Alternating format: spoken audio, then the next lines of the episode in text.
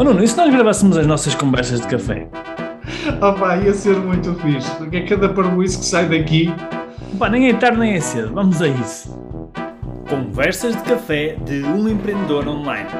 Devaneios e reflexões sobre e-commerce, empreendedorismo, marketing digital e desenvolvimento pessoal e alguma parvoíça à mistura. Quando nós começamos a, a, a fazermos tráfego, há alguns indicadores que são críticos, é? E um tem a ver com o custo de aquisição de cliente. Quando nós fazemos tráfego, um dos principais objetivos é nós adquirirmos clientes. E, portanto, eh, para nós percebermos eh, a saúde do nosso negócio, é também importante nós percebermos quanto é que nos está a sair eh, a aquisição de cada um dos clientes. E, portanto, quando nós falamos em custo de aquisição do cliente, nós também queremos perceber é, quais são as formas ou que tipo de estratégias é que podemos uh, utilizar para baixarmos o custo de aquisição do cliente, certo? Uhum. Sim, aqui, aqui custo de aquisição de clientes uh, ultrapassa, digamos assim, o âmbito do, do, do, da publicidade, ou seja, tudo que nós fazemos no nosso negócio ou é para vender mais a, a clientes que nós já temos ou é para trazer novos clientes, não é? Só há duas formas de nós fazermos crescer o negócio: ou trazer novos clientes, ou vender mais àqueles que não são nossos clientes. Portanto, a aquisição de clientes é algo que é muito importante não é? Para, para, o nosso negócio continuar a crescer. E como tu disseste bem, podemos fazer publicidade, podemos fazer eh, várias coisas, várias ações para, para trazer clientes novos. Agora, o, o objetivo deste podcast era trazer aqui três formas de baixar os custos de aquisição. Porquê? Porque cada vez mais, principalmente na publicidade paga, como tu falaste, cada vez é mais caro, cada vez é mais difícil nós uh, trazermos clientes novos a um custo que seja acessível, a um custo que seja hum, sustentável para nós, não é? Porque de repente, se os custos duplicam, pode já não ser sustentável para o nosso negócio, não é? Podemos já não conseguir fazer crescer o nosso negócio uh, com, com essa estratégia. Então eu, eu, trago aqui três, três ideias que, que eu acho que vão ajudar, vão ajudar as pessoas a, a conseguirem baixar um, um pouco ou até muito, não é? Ou até muito o custo de aquisição de clientes.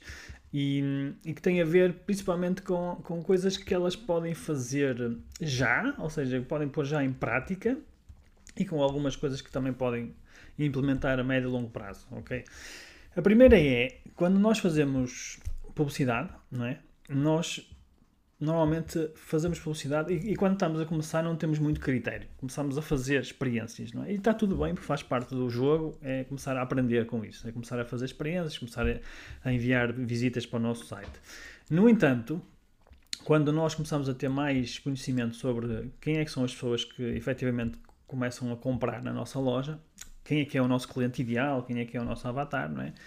Nós podemos fazer uma coisa tão simples como dar mais prioridade para audiências que estão mais segmentadas, ou seja, audiências que estão mais uh, qualificadas para comprar. É isso que eu queria dizer. Ou seja, podemos começar a segmentar melhor as audiências de acordo com o comportamento que elas têm mostrado no, no passado. E, por exemplo, quando nós fazemos campanhas, nós dividimos as campanhas em audiências diferentes. Imagina, sei lá, alguém que gosta, de, vou pegar um exemplo de desporto. Alguém que gosta de voleibol, por exemplo, não é?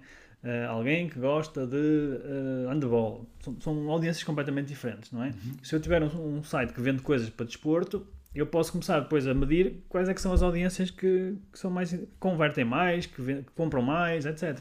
Então, com essa informação, nós podemos começar a dar prioridade a essas audiências que estão, que estão mais qualificadas e que são, em teoria, melhores clientes. O que é que isto vai permitir fazer? Evitar desperdício daquelas que não convertem tanto, não é? Então aí estamos a, a conseguir baixar os nossos custos de, de, de, aquisição de clientes porque há menos desperdício. Não é? Esse, é, esse é um exemplo.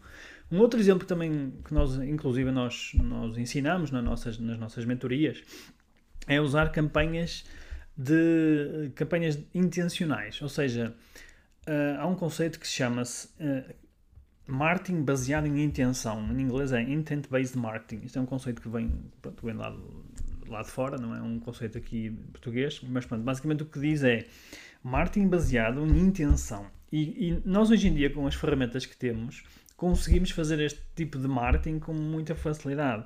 E como é que nós fazemos isso? Nós usamos o Google, principalmente o Google Ads, neste caso pesquisas no Google, não é? pesquisas pagas, para atrair a intenção daqueles utilizadores. Ou seja, se um determinado utilizador fez uma pesquisa no Google a dizer comprar bola de voleibol, por exemplo, o que é que ele está a dizer? Ele está precisamente a dizer que quer comprar uma bola de voleibol. Portanto, é uma pesquisa muito intencional. É um, é um potencial, uma potencial visita no nosso site que uh, está altamente qualificada, caso a gente, obviamente, venda aquele tipo de produtos. Portanto, esta é outra, outra forma de nós baixarmos o custo de aquisição de clientes, é uh, captar visitas, principalmente pessoas que mostraram intenção, que mostraram intenção em comprar os nossos produtos. Portanto, já é a segunda, a segunda dica. A terceira dica, que é uma das minhas favoritas, e que foi uma das que eu usei mais quando, quando estive a colaborar com a Prozis, quando, quando estive lá enquanto diretor de marketing, nós desenhamos uma estratégia de influenciadores e de afiliados, não é? Que ainda hoje em dia toda a gente conhece, que, por causa dos códigos de, de, do Prozis 10 e, e outros descontos assim.